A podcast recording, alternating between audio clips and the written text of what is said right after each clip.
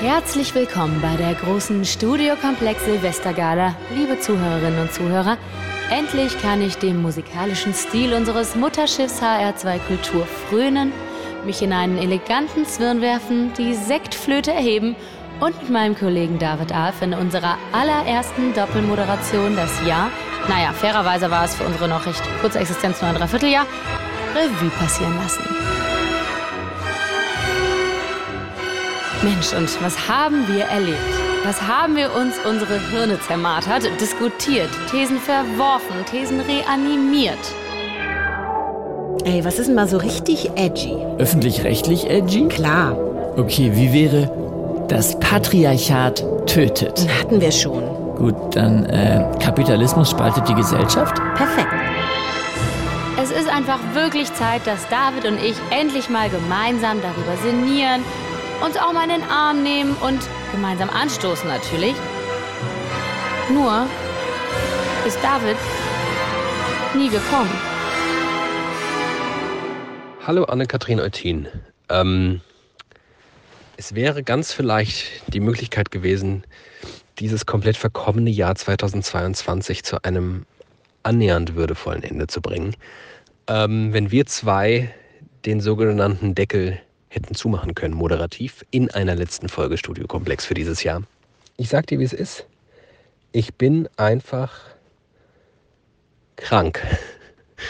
Ich sage das ungern, du kennst mich und ich kenne dich und wir sind zwei Paradebeispiele für die deutsche Leitkultur, immer zu arbeiten, selbst wenn man eigentlich nicht kann. Und ich bin an einem Punkt, wo ich sage, ich kann nicht. Hello, darkness, my old friend. I've come to talk with you again. Ja, gut, äh, deswegen sitze ich jetzt alleine hier. Und was soll ich sagen? Ich habe keinen glitzernden Zwirn an. Draußen regnet es. Ich habe keine Sektflöte in der Hand und ich habe nicht mal eine Pulle Bier. Ich bin ganz allein. Restless dreams I walked alone. Narrow streets of cobblestone. Aber halt, stopp!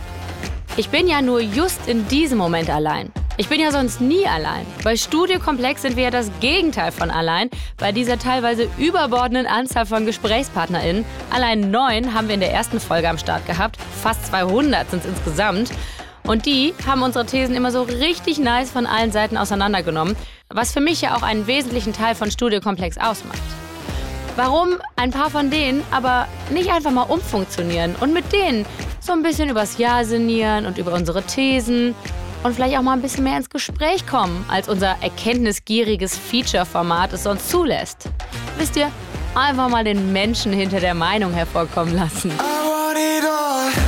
Nee, aber keine Sorge, es wird jetzt trotzdem kein Laber-Podcast. Wir haben 38 Folgen lang Knallgas gegeben und das machen wir natürlich auch in einer Revue-Folge Studio Komplex Finest mit vier ganz undemokratisch von David und mir gekürten Lieblingsgästinnen, die natürlich neues Thesenfutter und Erleuchtung für 2023 im Gepäck haben.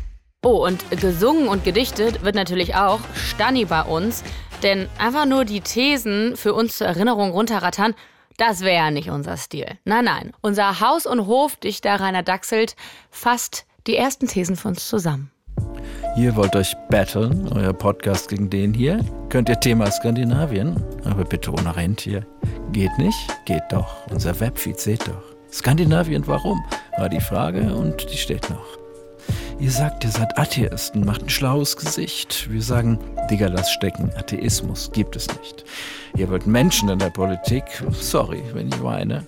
Eure These ist so lame. Die meisten wollen keine. Und während ihr noch heult, wie scheiße die WM war, sagen wir schon Danke FIFA und natürlich Danke Qatar. Ich bin Anne-Kathrin Eutin und das ist ein Best-of Studio Komplex. Wir starten mit Marc Benecke. Der ist Kriminalforensiker und taucht darüber hinaus in ungefähr jedem zweiten True Crime Medienprodukt auf, weshalb wir ihn in unsere Folge mit der These True Crime ist pervers eingeladen haben. Sein Spezialgebiet ist die forensische Entomologie, also die Insektenkunde zur Aufklärung von Straftaten, vornehmlich Gewaltverbrechen mit Todesfolge. Und das Schöne bei Marc war, dass ihm jegliche moralische Verteufelung von True Crime Konsum völlig abging. Er sich zudem nie auch nur eine einzige Folge True Crime reingezogen hat, weil das hat er ja schon im Berufsleben täglich. Er uns für unsere Argumentation aber trotzdem extrem weitergeholfen hat. Und weil es einfach Spaß macht, mit ihm zu reden, weil er zu allem eine gute Story parat hat haben wir ihn eingeladen. Was passiert eigentlich? Weil so zwischen den Jahren, also selbst bei uns, ist es schon ruhig zwischen den Jahren. Ist es dann auch bei euch so, okay, da werdet ihr nicht so oft, ich glaube, es gibt ja wahrscheinlich mehr Fälle für euch zwischen den Jahren, sagt man ja so, dass die Zeit zwischen den Jahren und um die Weihnachtszeit besonders brutal ist. Ähm, wie ist das bei dir? Kommen jetzt ruhige Tage auf dich zu oder nicht? Nee, ruhiger wird das nicht.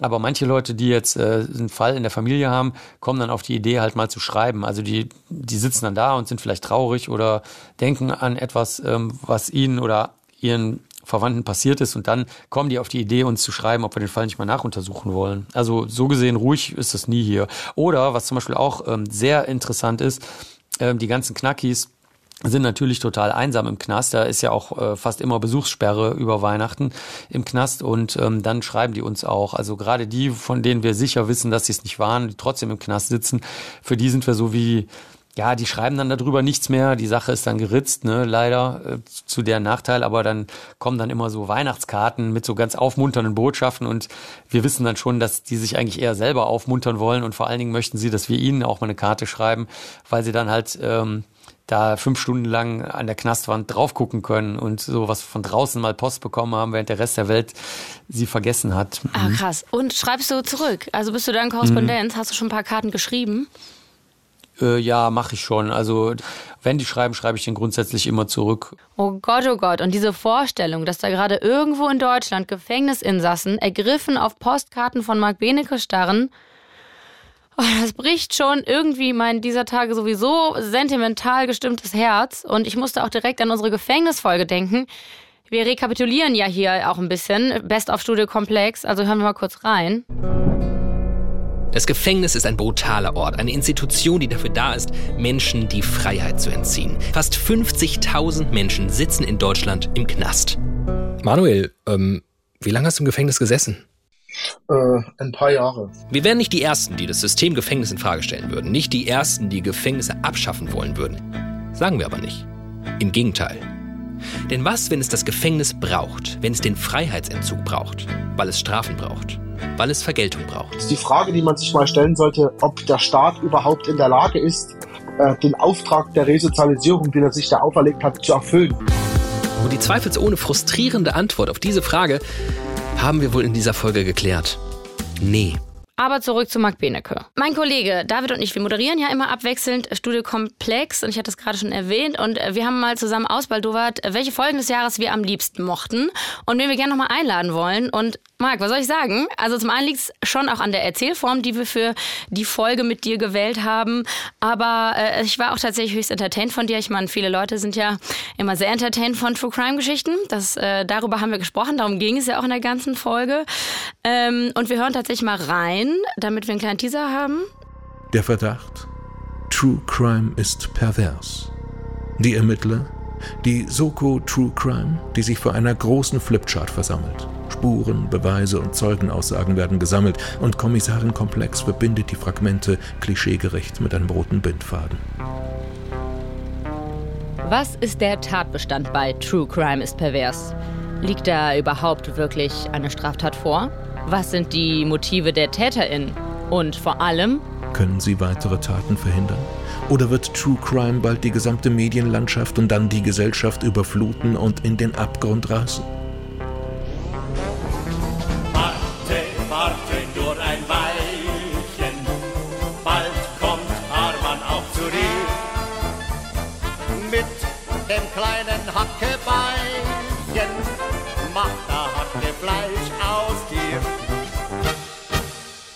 Jetzt kommt natürlich die unangenehme Frage. Hast, hast du die Folge eigentlich gehört überhaupt? Ich schneide es raus, wenn ja, nicht, hab, ist klar. Ich habe noch nie einen Podcast von mir gehört, obwohl ich seit über, ich war, ich habe schon Podcasts gemacht für das Öffentlich-Rechtliche, für die sehr gute ARD, ähm, als es noch gar keine Podcasts gab. Und äh, ich habe noch nie einen davon gehört. Ich habe auch noch nie eine Folge Medical Detectives geguckt in meinem ganzen Das ist quasi der perfekte Teaser zu, zu meinem nächsten Einspieler, den ich habe, weil du nämlich tatsächlich erzählt hast, und da spiele ich jetzt auch noch mal kurz ein. Das hat mich noch nie interessiert, weil diese kulturelle und soziale Aufarbeitung, die ist für mich total rätselhaft. Ich weiß nicht, was die Menschen daran so faszinierend finden. Ich verstehe das nicht. Und das ist so Marc Benecke in a nutshell. Denkt sich eigentlich so, was ist mit euch in eurer These? Aber spielt trotzdem immer so rheinländisch zugewandt mit. Wie zum Beispiel jetzt auch bei unserem Vorhaben, die vergangenen 38 Folgen irgendwie in so ja, Themenblöcke einzuteilen, unsere GesprächspartnerInnen darauf reagieren zu lassen und sie dann ja, wie eine Zecke auszusagen für einen potenziellen thematischen Weiterdreh. Sympathisch wie eh und je. Diese Folge, die reiht sich übrigens ein, eine ganze Serie aus Folgen, die wir dann geclustert haben und äh, mal benannt haben als Dinge, die wir abschaffen wollen. Und äh, wir machen jetzt mal ein kleines Game mit dir. Und wir hauen die Thesen einfach aus diesem Cluster. Ich hau die mal unkommentiert raus. Und du sagst einfach mal ganz assoziativ, was dir dazu einfällt, okay? Ja, ja, mach ich. So, und der Verständnis halber haben wir die Thesen des Clusters Dinge, die wir abschaffen wollten, auch nochmal zusammengefasst. Und wie es sich für eine Jahresabschlussgala gehört, nicht einfach so zusammengefasst, sondern nein, auch das wird natürlich gesungen von unserem Haus- und Hofsänger Klaus Krückemeier am Mikro. Homeoffice ist eine Plage, raubt uns alle Lebenskraft, stört auch den Familienfrieden, darum wird es abgeschafft. Wer ein Haustier hält, der quält es, auch wenn er das selbst nicht rafft. Darum wird die Haustierhaltung ohne Einspruch abgeschafft. Wozu Bücher und Theater, beide sind bourgeois und schlapp. Wozu Menschen Trinkgeld geben, schaffen wir das alles ab. Männer müssen töten, töten, wenn man nichts dagegen tut. Solche Männer werden von uns abgeschafft und dann ist gut. Was uns nicht passt, wird abgeschafft. Ja, abgeschafft und dann ist gut. Natürlich wollten wir eigentlich nicht die abschaffen, aber zumindest mal das, was mit ihnen attribuiert wird und dazu führt, dass Gewalt zu einer überwältigenden Mehrheit von Männern ausgeübt wird. Also Männlichkeit, toxische Männlichkeit. Eine Zahl gefällig, wir switchen mal rein in die Folge. Zwischen 1982 und heute gab es in den USA 128 sogenannte Mass Shootings. Also ungefähr das, was bei uns Amokläufer heißt. So, und jetzt ratet mal, wie viele von diesen 128 Amokläufen in den USA von Frauen begangen wurden. Fünf. Genau gesagt drei, also drei nur von Frauen. In zwei weiteren Fällen waren es Männer und Frauen. Von 128 Fällen waren es 123 Mal Männer, die um sich geschossen haben. Uff. Aber auch dafür ist Marc da. Hoffnung geben. Ein bisschen Hoffnung so zum Jahresende. Also diese klassischen Delikte, die du als klassischer äh, heterosexueller oder wie auch immer du das nennen willst, Cis-Mann oder was auch immer äh, da durchziehen konntest aus der Zeit, äh, in der halt dann die Genderfrau zu Hause geblieben ist und gekocht hat und sich um die Kinder gekümmert hat und so weiter. Und diese Delikte äh, verschwinden. Das muss ich wirklich sagen. Die aus der Tarnung, dass ich jetzt der starke Mann bin und zum Beispiel beleidigt sein darf, weil das habe ich vor Gericht noch erlebt. Die Frau gesagt hat, ich habe einen kleinen Penis und dann habe ich noch Verhandlungen erlebt persönlich. Also ich bin so alt, dass ich das noch erlebt habe, dass man dann vor Gericht gesagt hat, ja, das kann's auch keinem Mann sagen. Ich meine, ist klar, dass der durchdreht und dann äh, zum Messer greift, wenn du ihm sagst, er hat einen kleinen Penis. Oh das, Gott, in halt welchem nicht. Jahr war das? Das ist ja wild. Ja, das war so in den 90ern. Okay. Also ist nicht so lange her, für mich jetzt zumindest nicht. Ja. Oder auch äh, andere klassische Männerdelikte. Ähm, die Frau kannst du vermöppen, ähm, äh, mal so ein bisschen, dass das, äh, pff, das schadet irgendwie keinem und so. Ja, das ist irgendwie normal oder oder solche Sprüche. Ja, das das, wo wir heute sehr stark die Abhängigkeitsstrukturen im häuslichen Missbrauch und und auch so Kodependenz und so weiter verstehen, wo kein Mensch, auch die, also auch wirklich der konservativste Polizist oder Polizistin sagen würde, ja nee, komm jetzt äh, mach da nicht so ein Drama, nur weil du da jetzt ein blaues Auge hast oder so. Das das äh, das, trotzdem die familiäre Struktur ist doch intakt und so, was soll denn das jetzt hier? Das ist alles wirklich viel weniger geworden. Auch, auch von der Seite der polizeilichen, staatsanwaltschaftlichen, richterlichen Bewertung. Das heißt natürlich nicht, dass häusliche Gewalt deswegen abnimmt. Also die Zahlen sagen was völlig anderes. Aber da ist ja auch der Aspekt dabei, dass immer mehr Menschen sich inzwischen überhaupt trauen, es zur Anklage zu bringen. Und vielleicht kann man das ja auch wenigstens mal für eine Sekunde als kurzen, erleichternden Moment wahrnehmen, dass sich aus feministischer Perspektive doch immerhin schon etwas getan hat. Alles wird gut. Die Menschen sind schlecht und die Welt ist am Arsch, aber alles wird gut. Das System ist defekt, die Gesellschaft versagt, aber alles wird gut. Dein Leben liegt in Scherben und das Haus steht in Flammen, aber alles wird gut. Fühlt sich nicht danach an, aber alles wird gut. Und wer mein Großvater nicht seit 15 Jahren tot, würde er jetzt sagen, Mensch, Kinder, wie die Zeit vergeht. Ja, genau, so. Ungefähr nicht. Hm. Ja, irgendwie verkauft sich Pessimismus einfach besser, oder? Also, back on track. Dann erzählen wir Marc doch mal, was wir noch so abgeschafft haben, nämlich Helden. Das ZDF-Magazin Royal will Finn Kliman des Betrugs überführt haben. Manche seiner Masken seien in Bangladesch und nicht in Europa hergestellt worden. Fehlerhafte Chargen habe er, großspurig inszeniert, an Flüchtlingslager gespendet. Finn will einige Betrugsvorwürfe demnächst aus dem Weg räumen, gibt aber zu. Ich habe in der Hektik einfach meinen Wertekompass aus den Augen verloren und möchte mich für die intransparente Kommunikation entschuldigen. Tja, Entschuldigung nicht angenommen, lieber Finn. Du bist doch der, der die letzten Jahre immer nur alles richtig gemacht hat. Der selbst wenn er Dinge falsch macht, einfach super sympathisch und eben dödelig alles richtig macht. Ah, ich stoß mit dir an, ich stoß mit dir an, auf dich und dein Untergang. Wir haben Finn Kliman zum Helden gemacht und das war der Fehler. Wir sollten aufhören, aus irgendwem Helden zu machen. Denn turns out, das tut uns allen nicht gut. Zu glauben, dass irgendjemand diesen Ansprüchen gerecht werden kann, schadet am Ende jedem Einzelnen von uns. Und zwar richtig. Darum geht's heute. Helden müssen weg. Ja, gut, äh, Betrüger und Betrügerinnen hast du immer. Ähm, ich denke mal, ähm, das ist halt, Menschen haben halt auch so eine, wie soll ich sagen, so eine Liebe zum Abgründigen. Das waren zum Beispiel äh, nach dem Krieg Taschendiebe und Schwarzhändler, weil man natürlich logischerweise damit geliebäugelt hat und die einem teilweise auch helfen konnten, irgendwas zu beschaffen. Ne? Kaffee klassischerweise nach dem Zweiten Weltkrieg oder äh, Netzstrümpfe und dergleichen mehr. Und ähm, da, da auf einmal waren dann Volkshelden wie Heinz Rühmann oder sowas, die durften dann auch solche Kleinkriminellen spielen, die hat jeder gemocht. Später waren das dann Banküberfälle ähm, wo man dann gesagt hat, so in den 70ern oder sowas, ja, wenn die cool ausgeführt sind, ist das halt doch ein cooler Heist, ne? also ein cooler Überfall. Mhm. Also deswegen ähm, würde ich halt sagen, bitteschön, lass deine Helden doch gerne fallen. Oder heute, wo wir gerade miteinander telefonieren, feiert die größte Boulevardzeitung Deutschlands halt gerade Boris Becker, dass er abgenommen hat und jetzt kantigere Gesichtszüge im Knast bekommen hat, was natürlich so ein Übertrag, also die haben ja Spaß daran, Helden fallen zu sehen und Heldinnen, ne?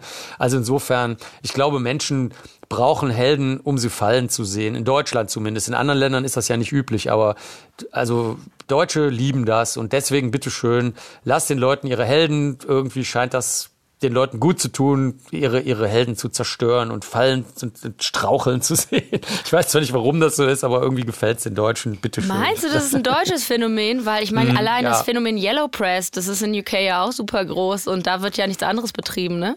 Ja, schon, aber die skandalisieren, in, in, äh, besonders in England, äh, skandalisieren sie es ja gerne von vornherein. Das heißt, da kannst du schon als skandalisierter oder in Deutschland als Skandalnudel kannst du ja eintreten in das Mediengeschäft. Das ist ja überhaupt kein Problem und vor allen Dingen musst du auch nicht wirklich fallen. Also es kann auch sein, dass du dann einfach eine, eine schillernde Person bleibst, die halt äh, steigt und fällt und steigt und fällt. Aber in Deutschland ist die Besonderheit, dass so der, der, der grimmige, äh, widerliche Unterton ist, dass man demjenigen auch wünscht, dass er wirklich in den Schlamm getreten wird. Und in den, in, ähm, in den angloamerikanischen Ländern kannst du auch leichter wieder auferstehen. Also da ist es dann dieses Phönix aus der Asche-Ding, das gefällt den Leuten dann eben halt genauso gut. Und das ist in Deutschland zum Beispiel nicht so. Also Boris Becker könnte jetzt der erste Fall sein, wo das mal passiert, falls er die Kurve so kriegt, wie es halt den Menschen, äh, den, den gierigen Guy von den Menschen gefällt. Aber ähm, ansonsten ist, wüsste ich da jetzt kein Beispiel, wo das mal passiert ist. Also wenn, dann soll er richtig fallen oder sie. Ne? Und ich glaube, dass zu diesem jetzigen Moderationszeitpunkt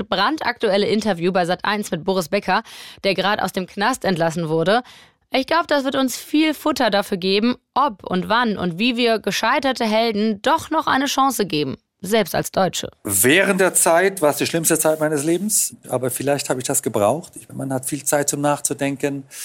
Ich habe meine Fehler eingesehen. Es gibt einen Grund für diesen Urteilsspruch. Das passiert nicht von heute auf morgen. Ich glaube, dieser Gefängnisaufenthalt hat mich zurückgeholt. Ich wittere jetzt schon eine These fürs Jahr 2023 von dir. Wie erklärst du dir denn dann, dass die Deutschen das so genießen? Also das ist schon so. Zum Beispiel in den USA kriegt das häufig dann auch, äh, ex, zum Beispiel, das gibt es in Deutschland gar nicht so extrem sexuelle Untertöne. Also als zum Beispiel Bill Clinton der ehemalige US-Präsident über eine, ähm, äh, der hatte da seiner Praktikantin im Weißen Haus äh, stehend auf die Schulter ejakuliert, nachdem die vorher der Oralverkehr ausgeübt hat.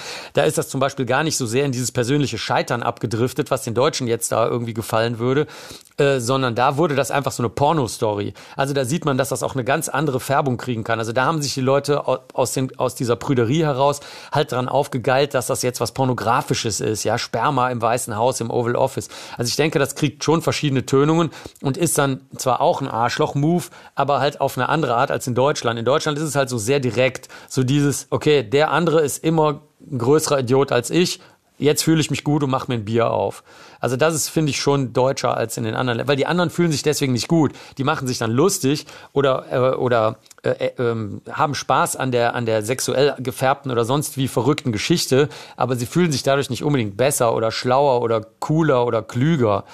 Da, so, das meine ich als möglichen Unterschied wahrzunehmen. Ja, uff, ich weiß nicht, ob ich mich in dieses weite Feld, um mal bildungsbürgerlich oder zentralabituriell Theodor Fontane zu zitieren, ähm, aus das ist in Kultur A so und in Kultur B ist das so, ob ich mich in dieses Feld begeben will, aber unsere Lust, dem persönlichen Niedergang anderer Menschen öffentlich beizuwohnen, wäre es das tatsächlich nicht wert, da nochmal drüber nachzudenken für eine neue Folge? Wisst ihr was? Ich lasse euch einfach mal online darüber abstimmen oder ihr schreibt halt, falls ihr das zu einem Zeitpunkt hört, wo die Abstimmung schon längst vorbei ist. Aber ich hab Bock. Danke, Marc. Äh, was machst du an Silvester? Boah, Musst du arbeiten? Ja, nee, schon, aber äh, meistens, also dann sagen wir mal um Mitternacht oder so, wenn ich da noch wach sein sollte, meine Nachbarin ist Domina. Meistens gehen wir mit der dann irgendwie noch, äh, machen wir noch irgendwelche Faxen. Also die, die hat dann auch keinen Bock auf Arbeiten, verständlicherweise. dann Ach so, okay, meistens ziehen wir mit der dann einmal um den Block. Ich habe so, ich habe so bunte Lampen mit einer, mit einer Batterie drin. Äh, einmal vor zwei Jahren haben, oder so haben wir die mal auf der Straße aufgestellt und haben dann einfach buntes Licht, äh, die, die, die Straße mit so, mit so rotierenden bunten Lichtern bespielt oder so. Irgendwelche Faxen machen wir meistens. Also ein Straßenrave eigentlich. In Köln. Ja, aber halt okay. nur mit, mit, mit, weiß ich nicht, mit den sechs Leuten, die gerade besoffen da lang gelatscht sind und uns. Also, also.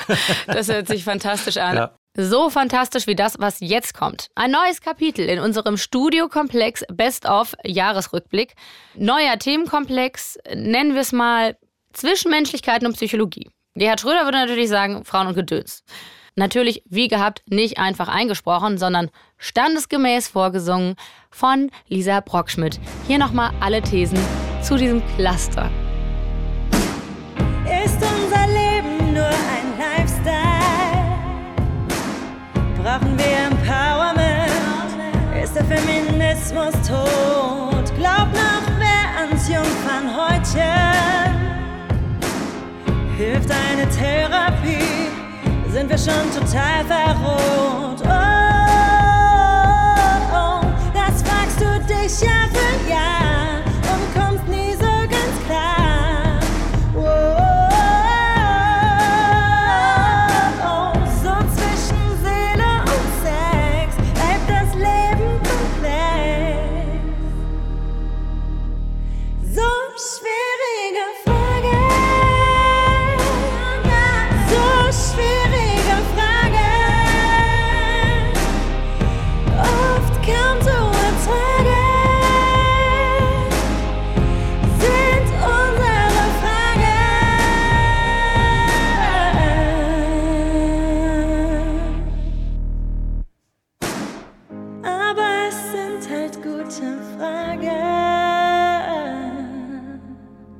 und ich merke gerade, 90 Prozent der Folgen sind mit mir, was mich wieder zu Gerhard Schröder bringt irgendwie. Und puh, sollten wir irgendwie drüber nachdenken. Wie dem auch sei. Also ich habe mir eine sehr spannende Gesprächspartnerin wieder eingeladen. Hanna Lakomi alias Salome Balthus, die vorher erbeten hat, dass wir möglichst spät am Tag sprechen. Aus Gründen. Passt das jetzt so? Für dich gut. Perfekt. Ja. Dann können wir doch hoffentlich loslegen. Ich gucke gerade, ob ich mich doppelt höre. Nee, Hammer, okay. Hast du dich doppelt? Nein. Nein. So, du hast deinen Kaffee? Ich habe meinen Kaffee. Perfekt, das ist sehr gut. Warte, ich pegel dich noch mal ganz kurz ein bisschen lauter. Test, Test, Test, Test, Test, Test, Test. Und mich auch. So, und jetzt ähm, können wir loslegen. Wie war denn die Weihnachtsfeier gestern, sag mal? Mm, fantastisch. Ich äh, habe ja sehr gute Beziehungen zu dem total süßen, fantastischen Team vom Chateau Royal diesem neuen Hotel, Restaurant, dann in Berlin. Und wir haben für uns das Kaminzimmer bekommen. Wir haben an einem Kamin gesessen und haben auch darauf gewartet, dass unsere neue Mika etwas später dazukommt, weil die hatte auch noch ihr allererstes Date, ihr erstes Escort-Date.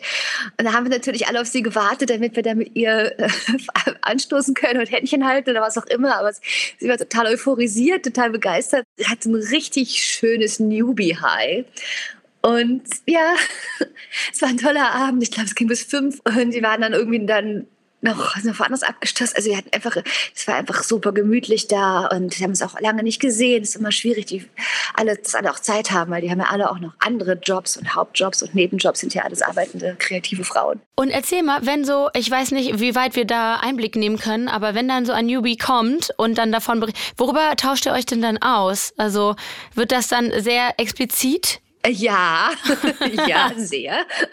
Und, und gebt ihr euch auch so Tipps oder wie läuft es dann so, also wie, wie läuft so ein Gespräch ab? Na logisch, wir reden aus dem Nähkästchen. Und anscheinend war unsere Gespräche auch so spannend, dass zwei vom Staff vom Hotel, die eigentlich schon Feierabend hatten, aber sich zu uns gesetzt haben und uns zuhören wollten, was wir so erzählen über Tech. Wir haben über unsere ersten Dates gesprochen, wie es beim ersten Mal war mit so einem Kunden. Und letztendlich ist es ja normaler Sex und halt, dass man hinterher, so davor, nicht unerheblichen Geldbetrag erhält und dass sich dadurch irgendwie alle mehr Mühe geben, alles irgendwie feierlicher ist. Und ich glaube, sie ist völlig verdorben für nur für Gratis-Sex jetzt. Ich glaube, es wird sie nie wieder tun ohne Geld.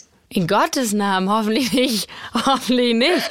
Aber ähm, wie ist es denn? War sie. Auch, ich mach's auch nicht mehr ohne. Ist es so? Hm? Nein, oder? Du kokettierst. Du hast auch einen Partner, ne? Ja, gut, ist was anderes. Äh, über den würde ich hier nicht sprechen, aber so One-Night-Stands meine ich. Ich meine, ich habe mit meinen Kunden ja auch gute, fast schon so Lover-Beziehungen, so Liebhaber-Beziehungen und, und da ich meine, ich würde mit denen das schon auch äh, vielleicht eventuell ohne machen, aber mit ist es einfach, es hat noch einen Vorteil mehr, verstehst du?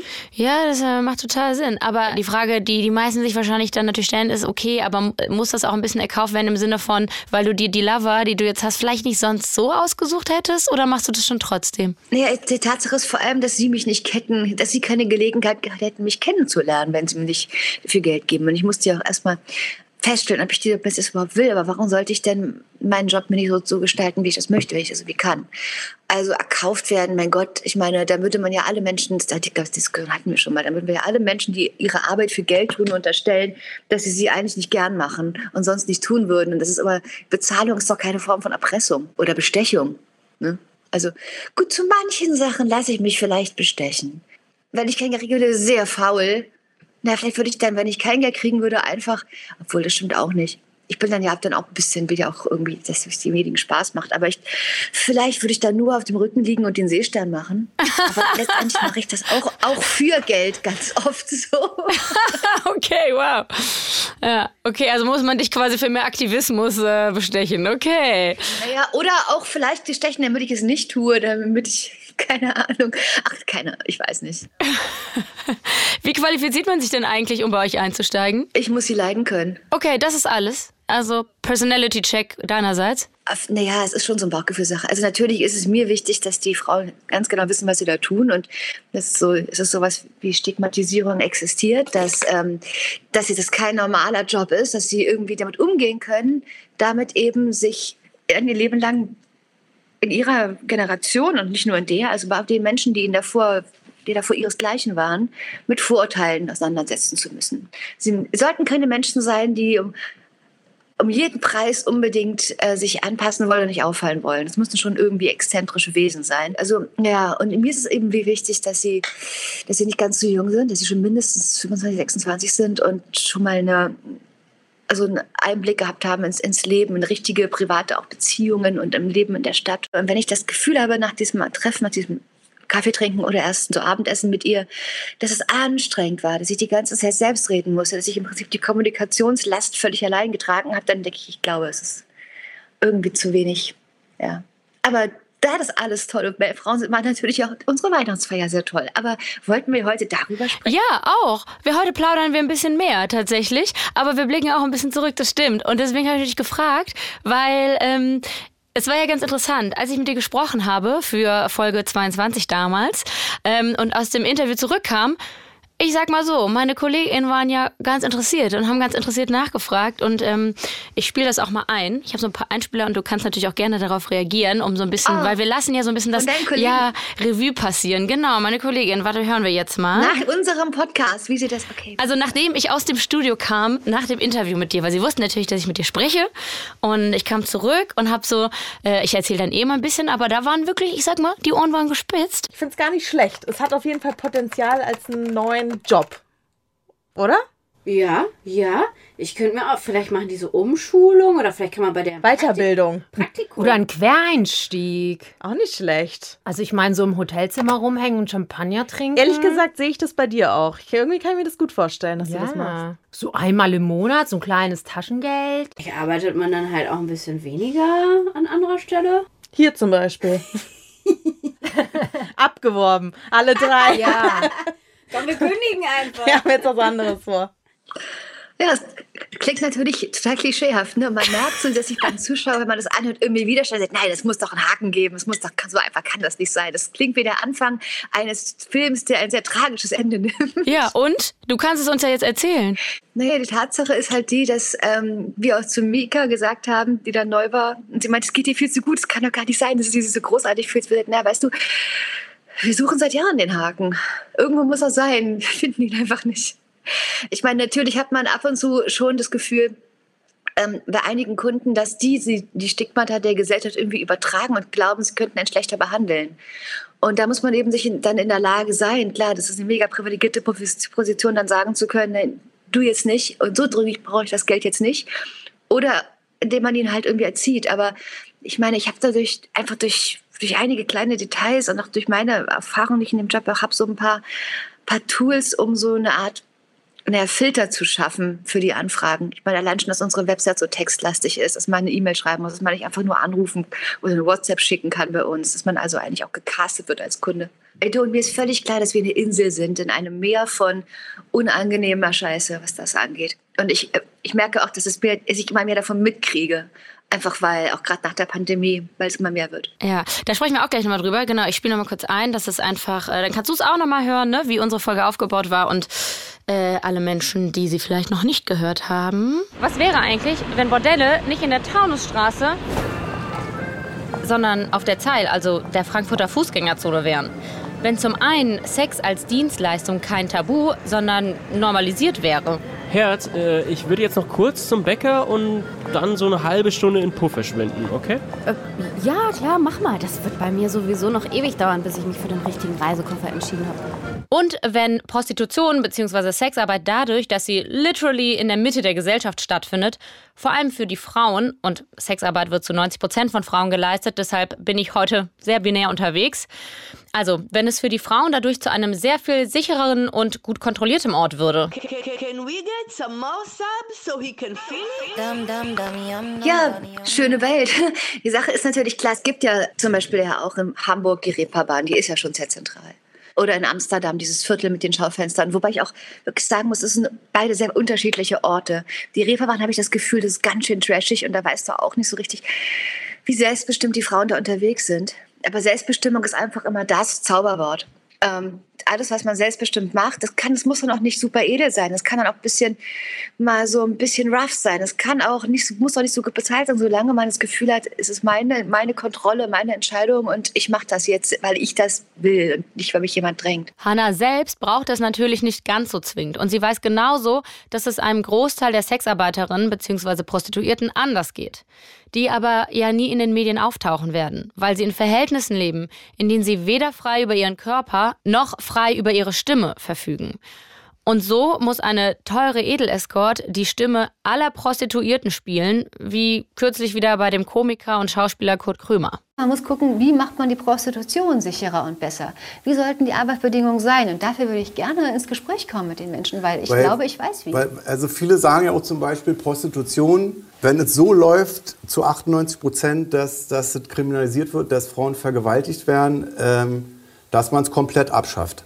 Dass man Also Prostitution, also, Art- auch die Art der Prostitution, die du anbietest, dass man das auch abschafft. Ja, nur weil nur würde dann genau diese faire Art nicht übrig. Das illegale Rotlichtgewerbe, das hat ja dann das Monopol. Das passiert ja so oder so. Und Hannah macht den Job, aber sie ärgert sich auch oft. Warum laden die mich ein? Es gibt wirklich Experten, die sich da auch mit den Zahlen und so viel besser auskennen, aber das ist auch so ein bisschen. Ähm, ich mache jetzt keinen nicht Kurtenvorwurf. Ich glaube nicht, dass der da so viel Einfluss hatte auf, den, auf das Thema. Der hat wahrscheinlich auch so gar nicht so viel Zeit, sich darauf vorzubereiten. Ich erlebe das oft, auch in anderen Medienformaten, dass es so eine Mischung ist wie, oh, es ist schon, wir machen das hier ganz ernst, wir tun so, als wären wir voll moralisch, aber eigentlich wollen wir Leuten Bilder zeigen, die sie auch ein bisschen, so ein bisschen geil machen. Und es ist auch so eine Doppelmoral von, ähm, ja, wir sprechen es an, wir tun jetzt aber nicht wirklich was, um da was zu helfen. Wir, wir blenden nicht die Spendenorganisation ein, wir informieren nicht darüber, dass es den KOK e.V., die KOK e.V. gibt oder den irgendwie andere Beratungsstellen, wo man irgendwie sich hinwenden kann oder wo man irgendwie schnell und unbürokratisch Hilfe bekommt. Nein, wir zeigen das Thema in seiner ganzen Hässlichkeit, aber mit irgendwie sehr detailverliebt und halten uns ansonsten raus. Und gleichzeitig ähm, framen sie halt die selbstbestimmten Sexarbeiterinnen, die es gibt, damit. Und wenn es dann darum geht, ja, es ist schlimm, also sollte man noch mehr Verbote machen, damit wir es gar nicht mehr sehen, dann denkt man ja, ja, so, danke für nichts. Aber du erträgst es ja stoisch und du gehst trotzdem hin. Ich weiß es ja auch von meinen Kolleginnen, die sagen, oh, wir würden uns das nicht trauen, uns da hinzusetzen, wir können unser Gesicht nicht so zeigen oder wir würden dann uns nicht irgendwie nervlich nicht aushalten. Und äh, ich habe da ein bisschen Übung, es macht mir echt nicht so viel aus. Es ist ein bisschen nervig, aber irgendjemand muss es machen. Ich glaube, ich würde mich mehr ärgern, wenn ich dann sehe, okay, sie haben eine, die nicht weiß, wie ihr geschieht und ähm, mit der fahren sie jetzt Schlitten und die versteht überhaupt nicht, was da gerade passiert. Zum Beispiel, dass man auch nicht auf jede Frage antworten muss, weil wir ja nicht in der Schule sind, sondern dass man auch mal gucken muss, okay, welche Frage ist jetzt eine, eine bösartige, manipulative Fangfrage. Das war mir auch bei eurem Podcast sehr angenehm, dass es das nicht passiert ist, dass ihr echt so offen wart und seid. Ja, ist doch schön. Und pass auf, es ist sogar noch mehr passiert, weil uns hat äh, diese Sexarbeitsfolge und auch tatsächlich das, äh, was dann ne, so auf Social Media und drumherum passiert, uns hat das tatsächlich auch noch inspiriert zu einer weiteren Folge. Die haben wir vor zwei Wochen rausgebracht, äh, als Alice Schwarze 80 geworden ist. Ähm, da haben wir nämlich dann den Feminismus für kaputt erklärt. Wir hören da auch noch mal kurz rein. Wir glauben, das hängt damit zusammen, wie feministische Diskurse, vor allem auf Social Media, geführt werden. Es ist Faschismus. Die Translobby markiert ihre Feinde, verfolgt sie und will sie sozial vernichten. Du bist eine eklige Faschotruller. Das F in TERF steht nicht für Feminist, sondern Fascho. Nimm deinen biologisch männlichen Körper und verzieh dich in die Männerumkleide. Es fühlt sich so an, als sei Feminismus in Deutschland nicht geeint im Kampf gegen das Patriarchat, sondern getrennt in Fraktionen, die so abgefuckt voneinander sind, dass sie vor allem eines tun. Mit größtmöglicher Wucht verbal aufeinander einprügeln. Ja, genau. Willkommen in meiner Welt. und ähm, ja, also, weißt was Feminismus tot?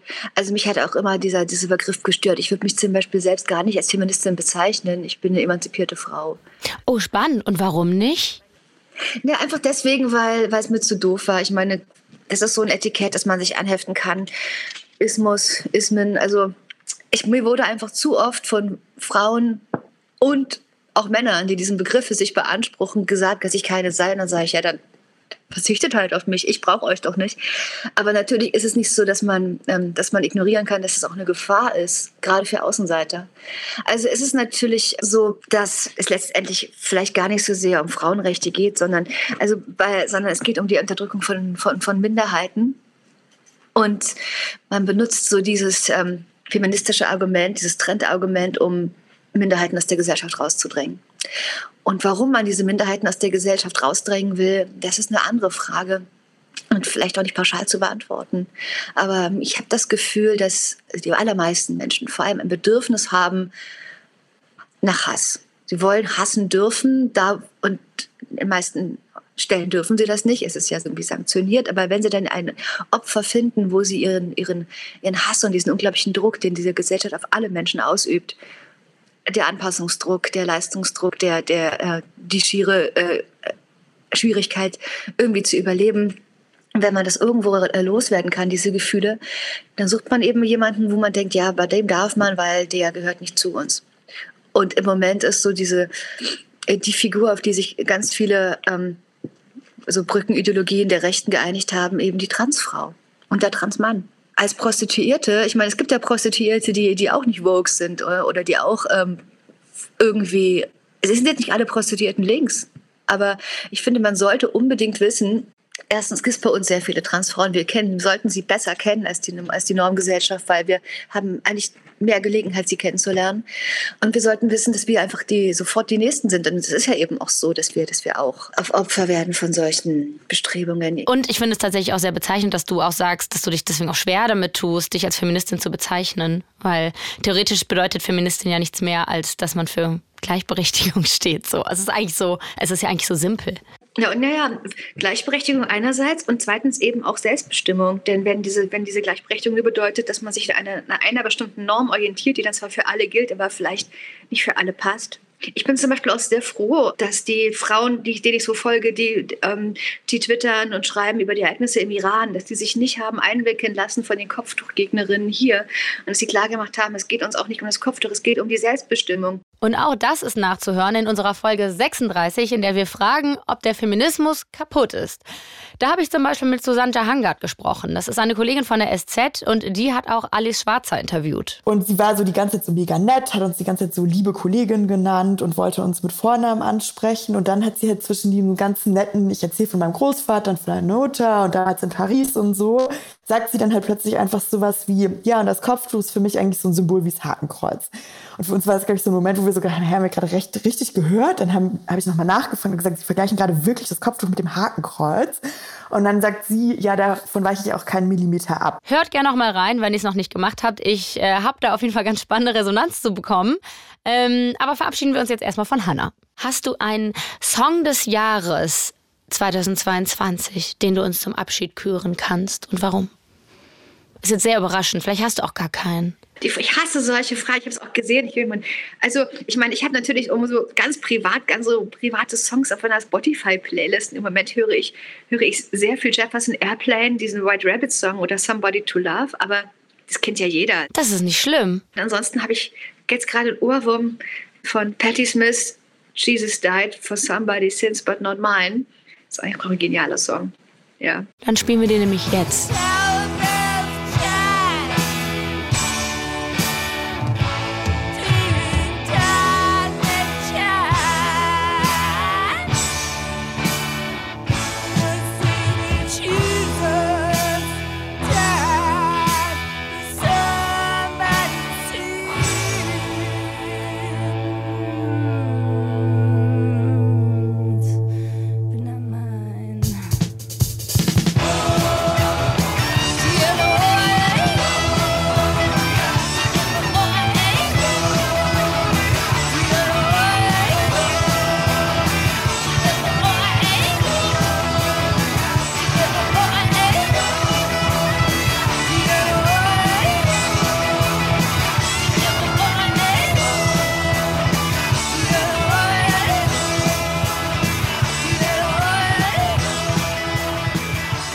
galant, wie man mit musikalischen Brüchen eben das Kapitel wechselt, kommen wir jetzt zu Dax Werner.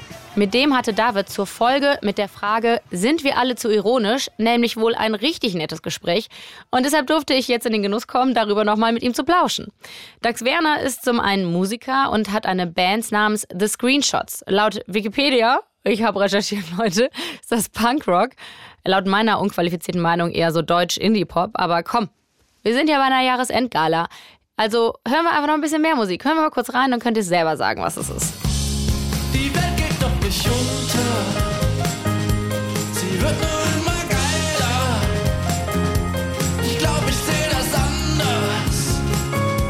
Und was denkst du? Zu viel auf Twitter gewesen, das denke ich, Dax. Dax Werner ist nämlich ein Twitter-Star gewesen, muss man sagen. Ich bin ja gar nicht mehr bei Twitter, das wollte ich dir auch noch schreiben, ne? Ja, das weiß ich doch. Ist schon okay. zwei Monate. Ne? Ja, Wie ist es ja. denn? Fühlst du Ja, dich gut. erleichtert, gut, ja, besser glücklicher? fühlt sich das an. Ja, Okay. auf jeden Fall. Weg aus dieser Höllenplattform. Sehr, sehr gut. Ist Bist du da gar nicht? Ähm, ich, ich musste mir zu Beginn, damit ich ein Volontariat machen darf, musste ich mir einen Account machen. Ich glaube, ich habe ungefähr sieben Follower und ignoriere es halt krass weg. Ich habe es tatsächlich nie gemocht. Passend zum Thema der Folge ist mir das dort nämlich meistens alles viel zu ironisch bzw. zu zynisch. Und wie schlecht ich mich auf diese Tonalität anscheinend einfahren kann, das sieht man daran, wie anders Dax meine nächste Frage versteht. Dax Werner hat seinen Twitter-Account nämlich abgegeben an die in Afghanistan verbliebenen Ortskräfte, die mal zum Beispiel für die deutsche Bundeswehr gearbeitet haben und nicht evakuiert wurden. Und ich habe mich gefragt, passend zur Folge, bei der du Gast warst, ist das nicht auch ein bisschen ironisch? Du verlässt Twitter und jetzt, jetzt ist dein Account von den verbliebenen Ortskräften in Afghanistan? Oh, so habe ich das noch gar nicht gesehen. Nee, also es war auf gar keinen Fall, das zu machen, hatte, war fernab jeglicher Ironie, sondern was ich halt überlegt hatte, war, dass ähm, ich halt keine Lust mehr habe auf Twitter, also auch schon länger nicht mehr, in erster Mhm. Linie halt wegen Musk. Was hat Elon Musk eigentlich mit Twitter gemacht? Bis 2022. Er benutzt es ziemlich erfolgreich. Ein Tweet von ihm kann Aktienkurse und Kryptowährungen durch die Decke schießen oder zerstören. Im April 2022. Musk kauft 73 Millionen Twitter-Aktien und macht ein Übernahmeangebot. Twitter will nicht. Twitter-Aktionäre wollen aber doch. Immer noch April 2022. Elon Musk will Twitter wirklich kaufen. Für 44 Milliarden. Aber dann mosert er über angeblich zu viele Fake-Accounts und setzt den Deal on hold. Dann will er sogar aussteigen. Oktober 2022 und ein paar Treffen mit Anwälten später. Elon Musk kauft doch Twitter und wird auch gleich Chef, feuert den Vorstand und die Hälfte der 7000 Mitarbeiter, verkündet Freedom of Speech. Trump darf auch wieder twittern. Leute, die Musk kritisieren, dafür nicht mehr. Und dann doch wieder. Dezember 2022. Elon Musk verlässt Twitter. Äh, Quatsch, lässt darüber abstimmen, ob er noch Chef sein soll. Ergebnis? Nö. Und er hat versprochen, sich vielleicht dran zu halten. und hatte aber meinen Account noch dort. So, weil das natürlich auch allen irgendwie, die da schon länger sind, so schwer fällt, ne, zu sagen, so ich lösche jetzt diesen Account und so weiter. Und ähm, ja, jetzt hatte ich ja zwei Monate Zeit, das alles noch so ein bisschen zu beobachten. Und dann kam von Mission Lifeline, für die ich jetzt nicht aktiv arbeite, sondern ähm, früher ab und zu mal Kolumnen geschrieben habe, aber halt immer noch eine freundschaftliche Verbindung habe hin, ähm, kam der Vorschlag so ganz generell in den Raum, äh, was ist denn, wenn Leute, die jetzt nicht mehr auf äh, Twitter sind, aber noch ihre Accounts haben, die einfach zur Verfügung stellen? So, wir könnten noch was damit anfangen. Also hatten die dann gesagt. Was ich, by the way, einen Mega-Move finde. Versteht mich da nicht falsch. Ich persönlich finde es eine wahnsinnig gute Idee, wenn die Ortskräfte, die für Deutschland gearbeitet und in Afghanistan geblieben sind, einen ungefähr 60.000 Follower starken Kanal nutzen können. Aber ich meine natürlich die Metaphorik dahinter. Dax verlässt das Kriegsfeld und überlässt es den afghanischen Ortskräften. Naja, okay, komm, ich, ich höre vielleicht mal auf, meine eigenen Jokes zu erklären. Aber ich musste moderativ tatsächlich auch eine Brücke schlagen, weil an diesem Punkt in unserem Gespräch die Leitung zusammengebrochen ist. Ich sag, wie es ist. Und wir uns erstmal wiederfinden mussten im Cyberspace. Haben wir aber geschafft. Aktuell äh, finde ich das viel interessanter, äh, auf Mastodon zu sein. Jetzt nicht Mastodon Mastodon ist, sondern weil das halt liegt ein anderes Prinzip zugrunde auf der Plattform, nämlich dieses dezentrale Prinzip, was irgendwie ganz, ganz viele Sachen, so Kleinigkeiten ändert, wie sich die Plattform anfühlt, wie die funktioniert, wie die Diskussion da läuft. Ich will jetzt nicht sagen, das ist jetzt alles von jetzt auf gleich viel aufregender, als es früher auf Twitter war. Das kann man nun nicht sagen. Es ist schon alles ein bisschen entschleunigter, vielleicht auch ein bisschen langweiliger. Aber wie Lars Weißbrot das, glaube ich, auch irgendwo geschrieben oder gesagt hat, es fühlt sich irgendwie auch gesünder an. So, ich glaube, er hatte den Vergleich irgendwie äh, Twitter, Twitter als Snickers, so, ne, die schnelle Zuckerzufuhr und man ist sofort schnell drauf davon oder eine Cola oder so und dann ist Mastodon in dem Bild eher der Apfel, der eigentlich gesünder ist, aber der ist so ein bisschen unspektakulärer. Vielleicht kannst du erklären, äh, was grob anders ist als bei Twitter, weil wenn man sich mal anschaut, ich es mal anguckt, dann sieht es ja schon sehr ähnlich aus erstmal. Ich habe das schon mal gemacht und an dem Punkt hatte ich dann, wie jetzt auch, Bedenken, dass das irgendwer hört, der schon so zehn Jahre auf Mastodon ist und sich dann auch die Hände über den Kopf zusammenschlägt. Das, was ich hier für einen Quatsch erzähle. Ich kann es jetzt, so kann jetzt irgendwie so ganz kurz erklären, was die Unterschiede sind. Also Twitter ist halt eine geschlossene Plattform, die ganz viel über Algorithmen uns anzeigt, was wir sehen. Und Mastodon ist keine geschlossene Plattform, die teilt sich so auf auf ganz, ganz, ganz viele Instanzen. Das sind tausende Instanzen. Es gibt so allerdings eine Handvoll große, auf denen der Großteil auch ist. So, ähm, meine Kurze Frage, was meinst du mit Instanzen? Also ist das Äh, wie Server?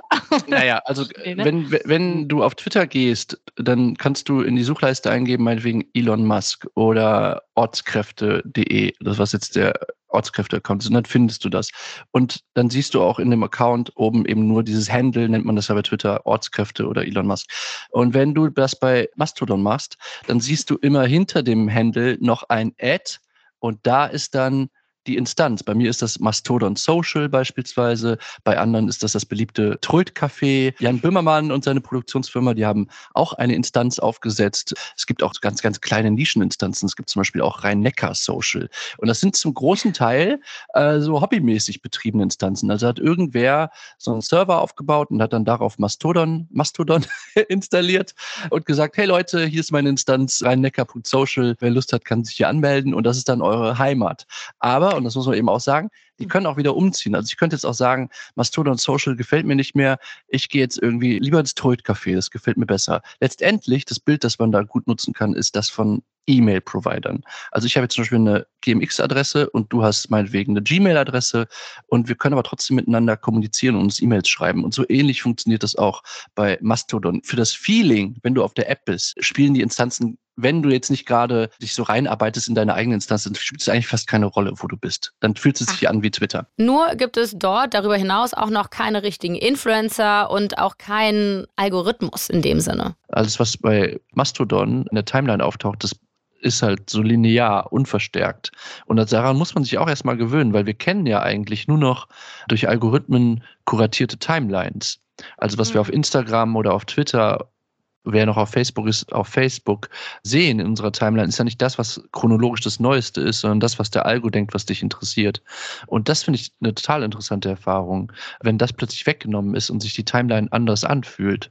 Ich würde jetzt noch gar nicht sagen besser oder schlechter, aber es fühlt sich einfach anders an und die macht so ein bisschen das erstmal diesen Unterschied und den Einfluss von Algorithmen auf was wir so im Internet erleben, das erste Mal spürbar. Und noch was anderes ist ganz schön anders. Und hier schlagen wir dann auch langsam wieder die Kurve zum Ironie-Thema, wovon ich etwas abgekommen bin, zugegebenermaßen. Ich habe das Gefühl, so einige fragen sich, ja, also dieser, dieser merkwürdig eingeübte, zynische Sound, so dieses ironische Drüberstehen über allem und zu allem nochmal irgendwie so ein, weiß ich nicht, so einen distanzierten, unbeteiligten Kommentar abgeben. Da spürt man dann plötzlich, ach, das ist ja hier gar nicht gefragt. Ach so, das wird ja, also, weißt du, das kann man dann natürlich noch machen. Man kann auch weiter irgendwie seine Memes irgendwie cross-posten von Twitter, wie man es immer gemacht hat. Und das läuft auch alles.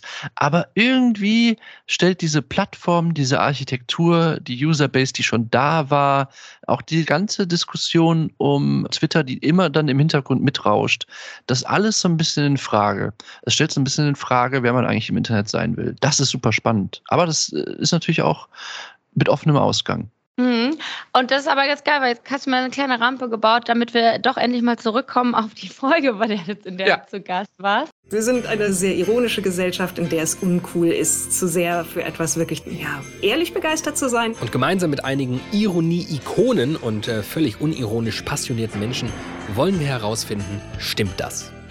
Ja, das ist eine schwierige Frage. Ich muss gar nicht mal zu meiner Schande aber gestehen, dass ich mir die Folge nicht angehört habe, nicht weil sie mich nicht so interessiert hat, sondern weil ich so ein bisschen Bammel davor hatte, wie, wie meine Aussagen im Kontext dieser Folge wirken würden. Okay, Äh, wow. Ja, ja Das- aber es ist, ja. es ist Mhm. kein Front, also bitte nicht falsch verstehen. Ich mag das Format. Ich habe ja jetzt auch andere Folgen nochmal in der Vorbereitung gehört, aber vielleicht kennst du das, dass man sich selber nicht so gerne hört. That's all. Absolut. Ja. Ja. Und was mich aber echt noch lange beschäftigt hat aus dem Gespräch mit David, war eine Sache, die er aus der, ich glaube, aus dem Umfeld einer oder was eine Aktivistin von Fridays for Future gesagt hat. Die hatte nämlich wohl in einem Interview für die Folge ihm gesagt, dass Fridays for Future eigentlich gar keine Probleme hat, viele Leute und auch viele unterschiedliche Gruppen zu erreichen mit ihrem Ziel und mit ihrem Anliegen. Aber es gibt eine Gruppe, wo sie enorme Schwierigkeiten haben und das sind die Millennials. Und die Millennials seien halt die Gruppe, die aus Sicht der ja dann doch etwas jünger als Millennials seienden Fridays for Future Bewegung so ein bisschen so kompliziert und so ein bisschen immer ja kompliziert gedacht und, und kann man jetzt wirklich einfach sagen, ich will das und das so und, und vielleicht auch so ein bisschen zu ironisch. Und darüber habe ich mega lange nachgedacht. So, das finde ich mich total treffend. Vielleicht ist das ja so, dass gar nicht die Gesellschaft so ironisch ist, sondern dass das auch so ein, nur für bestimmte Teile gilt. So, und äh, dass diese bestimmten Teile aber jetzt so langsam merken, ah ja, also mit nur Ironie kommt man gar nicht so, äh, so richtig weit. Den Gedanken fand ich auch damals in der Folge schon so spannend, wo Dax erzählt hat, dass er sich schämt angesichts der Politisierung der Fridays for Future Generation. Und diese Scham, die geht ja am Ende auch über die Millennial-Generation hinaus, auch wenn die Reaktionen dann vielleicht nicht ironisch, aber irgendwie ähnlich hilflos sind. Und die Reaktion der Politik und auch wie die Diskussion läuft, ja, im politischen Raum über Bande gibt denen ja recht. Also es ist ja sehr, sehr hilflos, was dort als Antwort eben welche Hausdurchsuchungen, irgendwelche Razzien, wo man nichts findet und so. Das äh, zeigt ja eigentlich nur, wie verzweifelt man angesichts dessen ist, dass sie die Politik eigentlich nur dahin tragen wollen, hey, ihr habt das Pariser Abkommen unterschrieben, bitte macht das auch. So, das ist was anderes, als wenn sich irgendwie so Rentner verabreden, Prinz Heinrich als König wieder einzusetzen. Das ist einfach ein qualitativer Unterschied. Damit spielt DAX auf die Reichsbürger Razzia Anfang Dezember an. Haben wir natürlich auch eine Folge zugemacht. Wir erheben die Gegenthese und behaupten, dass diese ganze Razzia sogar ein Grund für Optimismus sein könnte. Das nur als kurzer Querverweis für interessierte potenzielle HörerInnen, die hiermit galant wieder ins Gespräch mit Dax Werner zurückgeführt werden, der die ganze Kiste einfach so wholesome zusammenfährt, dass ich hier jetzt auch eigentlich gar nichts weiter moderieren muss. Ich glaube auch gar nicht, dass es so schwierig ist. Ich glaube, das Interessante ist ja, dass dieses Thema, das wir jetzt besprechen, das davor mit Twitter Mastodon, die hängen ja äh, zusammen äh, in dem Sinne, also wenn man das jetzt ganz, ganz großspurig und eigentlich, ich werde mich wieder äh, ein bisschen schämen dafür, würde ich das am Ende dann, Aber du äh, dann hörst doch. die Folge ja eh nicht. Ich höre die Folge ja eh nicht, insofern kann ich ja vom Leder lassen. Vielleicht stellt ja Mastodon und diese ganze Affäre um Musk und Twitter eben wirklich so ein bisschen die Frage, wer will man im Internet sein und so, weil Twitter ja immer so der große Ort auch der Ironie war oder ist oder so. Das finde ich interessant. Also das, das Ironie soll ja jetzt nicht abgeschafft werden und Ironie ist ja auch wichtig als Stilmittel und so. Ich finde nur, vielleicht haben wir es ein bisschen übertrieben die letzten Jahre, so zumindest so die Kreise, in denen ich war. Ja, einfach Amen.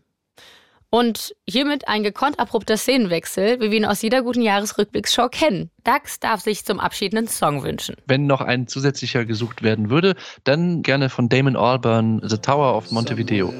There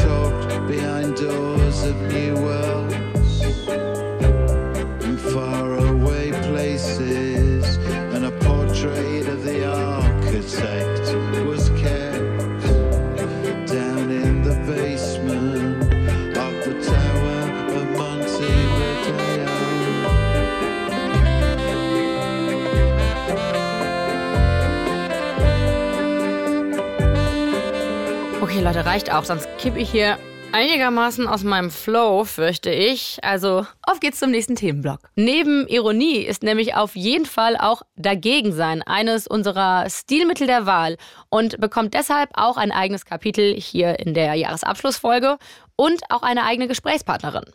Oft ist es bei uns so ein Dagegensein gegen eine vermeintliche gesellschaftliche Mainstream-Meinung. Ich versuche den Begriff jetzt mal ohne Reichsbürger-Vibe zu benutzen. Und sehr, sehr oft ist es gegen irgendein System, nenne ich es mal. Sehr gerne zum Beispiel gegen den Kapitalismus. Ich weiß nicht, wie oft wir den Kapitalismus abgeschafft haben. Zum Beispiel, wenn er im Gewand von Gesundheitsleistungsoptimierung daherkommt. So krass das Ausmaß des Pflegenotstandes ist. Irgendwie verdrängen wir, was da passiert. Ich bin ehrlich, ich habe vor dieser Folge nur am Rande mitbekommen, dass in NRW irgendwie jetzt gerade so Unikliniken bestreikt werden. Genauer gesagt sind es einfach alle sechs Unikliniken. Und das halt einfach schon seit bald drei Monaten. Weil die Leute dann nicht mehr können. Aber Warum kriegt's keiner mit? Streiken die irgendwie falsch? Sind wir Medien schuld? Sind wir alle schuld, weil uns die Situation in Krankenhäusern einfach egal ist? Was muss passieren, damit wir begreifen, was an deutschen Kliniken los ist? Und mehr noch, dass wir merken, dass sich das ändern muss. Jetzt. Und die Leute, die was an der Situation ändern können, sagen, David hatte dazu mit Mitu Sanyal gesprochen, die Journalistin und Autorin ist und auch einen kleinen Jahresendanruf von mir bekommen hat.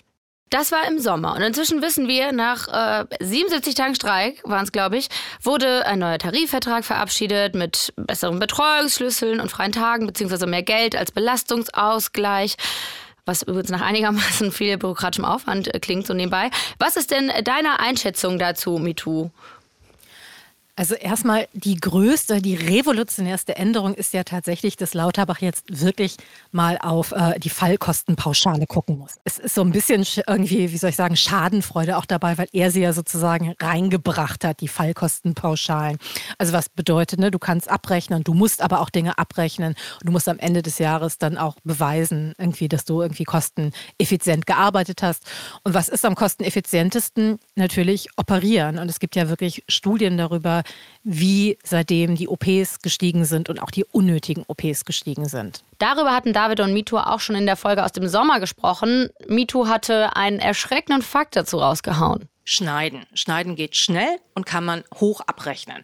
Gerätemedizin, viele irgendwie Medikamente verschreiben. All das lässt sich super gut abrechnen. Meinst du so Operationen klassischerweise? Operationen, genau, Ja. ganz, ganz klar, Operationen. Und seitdem gibt es halt Statistiken, dass die Zahl der Amputationen in die Höhe geschnellt ist. Dass Ärzte, Amputationen von Gliedmaßen am Körper, wo Ärzte sagen, ja, vier von fünf Amputationen, die in Deutschland durchgeführt werden, sind nicht medizinisch indiziert. Aber konservierende Medizin, ist halt irgendwie langwierig, dauert und ist viel, viel, viel schlechter bezahlt. Und wenn Krankenhäuser das machen würden, wären die irgendwann auch einfach pleite. Aber das war ja vor ein paar Monaten. Zurück zu heute, zu Karl Lauterbach und seinem Vorhaben mit der Fallkostenpauschale. Erstmal kurz, was diese Fallkostenpauschale eigentlich genau ist. Die Fallpauschale ist eine Art, medizinische Leistungen zu vergüten. Geld gibt es nicht pro Krankenhaustag oder pro medizinische Leistung, sondern bezogen auf einen Behandlungsfall. Also die Frau Meier von Zimmer 17 mit der Schilddrüse? Ja, nicht die Person Meier, sondern der Fall Frau Meier, die im zweiten Vierteljahr 2022 bei Dr. Yilmaz wegen Schilddrüse so und so behandelt wurde. Dafür rechnet das Südwestkrankenhaus so und so viel Euro ab. Aha, und wozu ist das gut? Das deutsche Fallpauschalensystem wurde 2004 großflächig eingeführt, weil vorher Leute sehr unterschiedlich lang behandelt wurden mit sehr unterschiedlichen Methoden. Die Fälle sollten endlich vergleichbar werden, Wettbewerb und Transparenz möglich sein. Und hat das nicht geklappt? Doch, es hat teilweise Kosten gesenkt. Aber richtig transparent ist das System nicht geworden. Im Gegenteil, die Berechnung ist kompliziert und hat unerwünschte Nebeneffekte. Die Krankenhäuser machen jetzt, was ihnen nach dieser Formel am meisten bringt, egal ob es medizinisch am besten ist. Leute werden zu früh entlassen, um Kosten zu sparen, Operationen werden durchgezogen, weil sie halt rentabel sind. Und Personal wird abgebaut, weil sein Anteil an der Effizienz im System völlig intransparent ist. Und was sagt der Gesundheitsminister dazu? Dass das System gründlich reformiert werden soll, mit diesem Ergebnis. Die Menschen können sich dann darauf verlassen, dass die Krankenhäuser, die wirklich gebraucht werden, auch überleben können. Man wird nicht so behandelt, wie es der Klinik Gewinn macht, sondern wie es medizinisch notwendig ist. Die Medizin wird wieder in den Vordergrund der Therapie gestellt. Und da gehört sie ja eigentlich auch hin. Du hattest es schon angesprochen. Er selber hat das 2003, 2004 war das, glaube ich, ne? Mhm. Äh, ins Spiel gebracht und jetzt selber möchte, möchte das aber wieder abschaffen. Also zumindest die Fallpauschalen reduzieren ähm, bei Kliniken in öffentlicher Trägerschaft. Ne? Ähm, blickst du denn mit diesem Vorhaben jetzt tatsächlich optimistischer auf 2023? Wir können ja auch einen kleinen Vorausblick machen direkt. Also es ist ein Zeichen dafür, dass es sich lohnt, dass sich dieser Streik gelohnt hat. Der war ja so utopisch. Also er war so wunderbar, dass die Leute gesagt haben, wir streiken und wir streiken auch zusammen. Also nicht nur das Pflegepersonal streikt dafür, dass wir ein bisschen mehr Geld bekommen, sondern irgendwie wir wollen auch, dass die Leute in Kantinen und die Leute, die hier irgendwie putzen, dass die ebenfalls Arbeitsbedingungen haben, unter denen sie ihre Arbeiten einfach machen können. Ähm, und dass sie gesagt haben, wir möchten unsere Arbeit so machen, dass wir sie ethisch vertreten können. Also das war wirklich so auf allen Ebenen ein Streik, wo ich dachte, das brauchen wir. Ich war erschüttert darüber, wie wenig mediale Aufmerksamkeit und wie lange, wie wenig mediale Aufmerksamkeit es gegeben hat, obwohl man ja denken sollte, gerade nach Corona, also Krankenhäuser sind Thema Nummer eins. Wir haben für die Pflegekräfte die ganze Zeit geklatscht. Also wir sollten alles tun, damit wir die irgendwie so ähm, feiern, denen gute Arbeitsbedingungen verschaffen, damit sie weitermachen können. Und das Gegenteil war ja der Fall. Und ich hoffe sehr, dass es weitergeht, also dass sich dieses Krankenhaussystem radikal Wandel. Weil wir haben das ja jetzt auch mit irgendwie den ganzen Kindern, die jetzt gerade ins Krankenhaus kommen, dass alle sagen, oh Gott, die Krankenhäuser sind wieder so überfüllt, wo man denkt, ja, aber es liegt auch daran, wie Krankenhäuser verwaltet werden, dass auch in der Corona-Krise noch Betten abgebaut wurden, weil irgendwie, wenn sie gerade nicht benutzt werden, dann kosten die ja und so weiter und so weiter. Also wir müssen einfach wirklich neu auf ein System Krankenhaus gucken und wie kann man da auch den Mensch ins Mittelpunkt in den Mittelpunkt stellen. Aber ändert sich das dann nicht automatisch dadurch, wenn diese Fallpauschalen, diese klassischen, abgeschafft würden? Ein Teil ändert sich dadurch, es müsste aber tatsächlich zu einem Umdenken auch kommen. Das ist die andere Sache. Also in diesem ganzen Krankenhausablauf müsste es zu einem Umdenken kommen. Und ich glaube, dass, dass das überhaupt erstmal die Weichen darin stellen kann. Und das ist ja das Problem in unserem Gesundheitssystem. Wir machen das absolut notwendig und hoffen, dass dann so ein bisschen Ruhe im Schacht ist. Und das finde ich halt wirklich toll an den Streikenden, dass die ja wirklich so utopisch weiterdenken, dass sie wirklich sagen, wie können wir ein gutes Gesundheitssystem machen. Also überhaupt irgendwie Krankensystem ist ja nein, wir wollen ja ein Gesundheitssystem machen. Okay, nehmen wir mit ins neue Jahr. Und ähm, es war aber tatsächlich ja nicht das einzige Mal, dass du bei uns warst. Du bist tatsächlich die einzige Person, meine ich, ja, die äh, sogar schon in zwei Folgen am Start war, nämlich nicht nur zum Pflegen. Du warst nicht zu einem ganz anderen Thema, nicht nur zum Pflegenotstand, sondern auch um, naja, schon den Tod der Queen zu betrauern, irgendwie. irgendwie ist das passiert. Und festzustellen, das haben wir in der Folge getan, dass wir eigentlich irgendwie sowas auch in Deutschland bräuchten. Da hören wir natürlich auch noch mal ganz kurz rein. Nichts an diesem Amt, nichts an Frank-Walter Steinmeier, sorry, no offense, emotionalisiert auch nur ansatzweise wie die Queen. Wenn wir dieses Amt morgen abschaffen würden, neun von zehn Leuten würden es noch nicht mal merken. Bin ich fest von überzeugt. Es wäre einfach egal. Der Bundespräsident, unser Staatsoberhaupt, ist egal. Das geht doch nicht. Nein, das geht wirklich nicht. Und eben gerade angesichts unserer Umstände, die Welt verändert sich so krass, kein Stein bleibt auf dem anderen. Wo ist unser Bananenbrot? Wir wollen es uns in dieser Folge backen. Eine Queen für Deutschland, ein Bundespräsidenten 5000, ein kultiges Maskottchen, das unsere latent konservativen ja, und vielleicht auch nostalgischen Reflexe bedient. Mit dem Bananenbrot war übrigens gemeint, dass es uns ähnlich wie die Verlässlichkeit einer zwar irgendwie konservativen, aber halt auch gefühlt ewig und eben verlässlich präsenten Queen diesen Wohlfühlfaktor verpasst hat von einer einenden bundesdeutschen Tätigkeit, die auch in schwersten Lockdown-Zeiten möglich war. Bananenbrot backen. Wenn es denn gerade genug Mehl gab, zumindest. Und das äh, Geile ist, du hast auf jeden Fall auch direkt eine Alternative zur Queen, beziehungsweise zum Bundespräsidenten gebracht. Ja. Nämlich die Parlamentspoetin. Das hören wir uns auch mal kurz, kurz an, das fand ich sehr schön. Man könnte einfach nur jemandem halt irgendwie ein Büro einrichten im Bundestag und, und halt Zugang zu ParlamentarierInnen. Und das ist alles, weil es gibt diese Stipendien.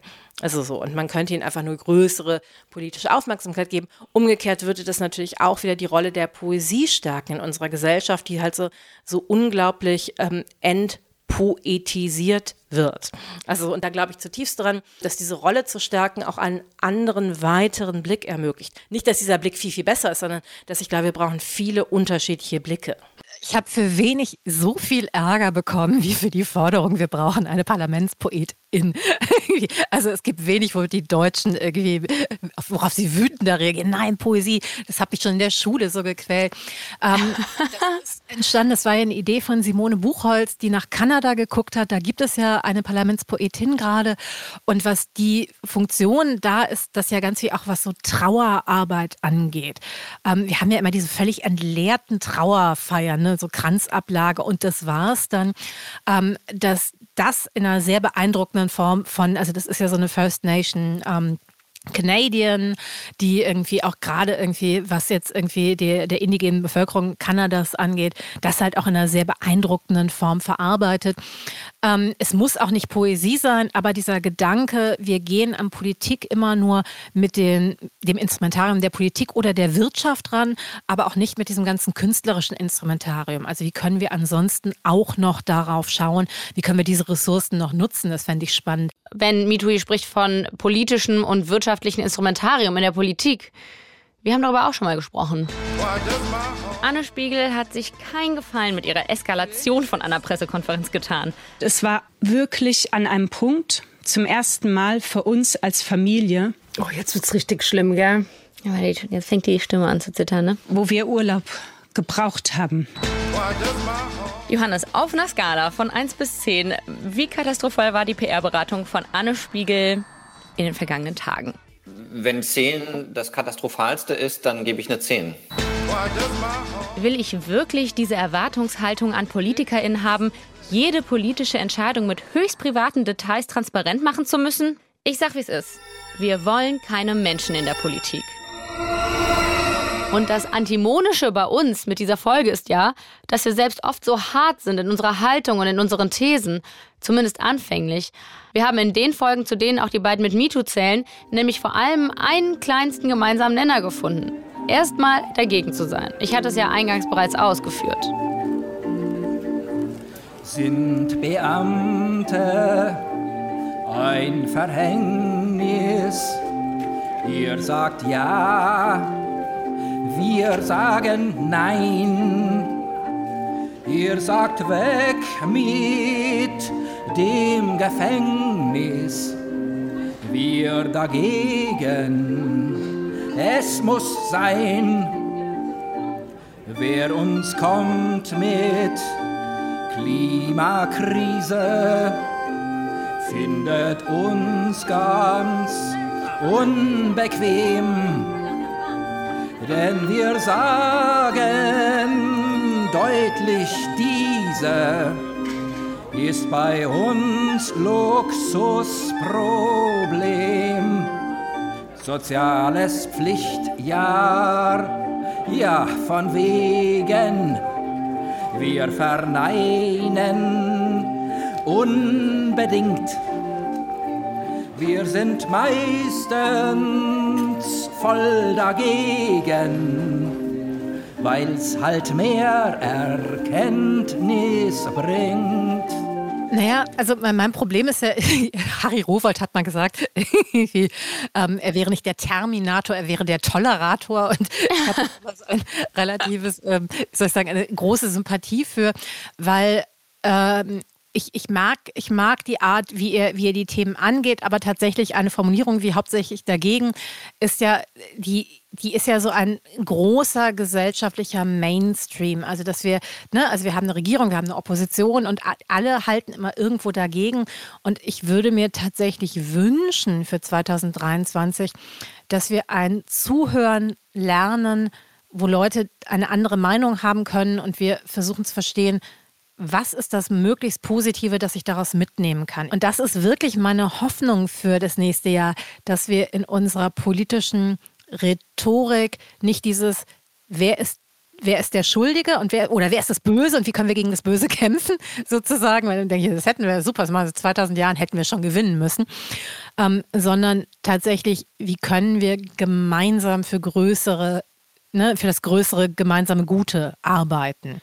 Und was für ein sweeter Abschluss ist das bitte? Weil auch, wenn ich uns wegen der steilen Thesen schon ziemlich selbstreferenziell hochgenommen habe, ich glaube schon, dass das trotzdem unser Ziel dabei ist, auf gute Ideen zu kommen. Und dafür braucht es halt auch These und Antithese und dieses permanente Ringen um Haltung und um Interpretationen und was richtig und falsch sein könnte. Ich meine, wie arg haben wir uns bitte gequält in diesem vergangenen Dreivierteljahr teilweise? Hey, hier ist ähm, David und äh, lustig wird's heute vermutlich nicht. Ich bin Anne-Kathrin Eutin und ich habe Geld geerbt. Bitte legt die impulsiv erhobenen Mistgabeln und Fackeln kurz ab. Ich find's wirklich unangenehm, das Thema. Und erst recht, wenn ich mich jetzt hier in der allerersten Folge Studio Komplex hinstelle, als weißer Cis-Dude, der ich bin und sage, hey Leute, steile These. So ein bisschen Narzissmus, das steckt in vielen von uns. Und ich behaupte mal ganz kokett, überproportional in denen, die sich gerne vor ein Mikro oder vor eine Kamera stellen. Ich, der jeden Tag an so einem fucking höhenverstellbaren Schreibtisch Kreativarbeit macht. Und dann kommt Ori und haut mir einfach die Realität um die Ohren. Aber am Ende machen wir es uns nur deshalb so schwer, sprechen mit so vielen Leuten mit möglichst unterschiedlichen Ansichten und fordern ja auch von euch als Zuhörerinnen und Zuhörer so ein konzentriertes Zuhören mit einer ziemlich verdichteten Dramaturgie, weil wir genau das wollen. So pathetisch das jetzt auch klingt. Gemeinsam auf was Gutes kommen. Und ich glaube, das geht in krawallig und das geht trotzdem in gut zuhörend. Apropos, Danke, dass ihr zugehört habt. Danke, dass ihr es möglich gemacht habt, dass Studiokomplex schon in die zweite Staffel gehen durfte. Und damit es auch eine dritte geben wird, erzählt doch gerne Leuten von uns, denen das hier gefallen könnte. Und apropos das hier, ich mache mal kurz Meinungsforschung, so für 2023.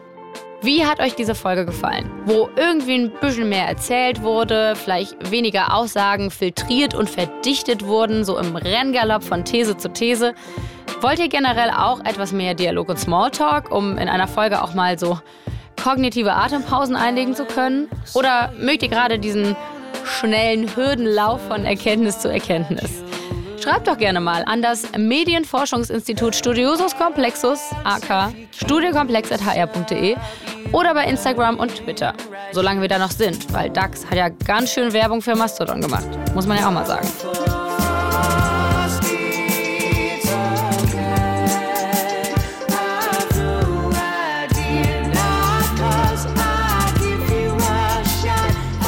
An Rainer Dachselt und an Agatha Pietschik in der Redaktion. Danke an Robin Müller, Alexander Peisert und Marlin Hosenseidel für den Sound und Inga Reichert sowie Robin Markus Serve für die Grafik und natürlich der ARD dafür, dass wir das hier machen dürfen. Mit all dem Experimentieren auch.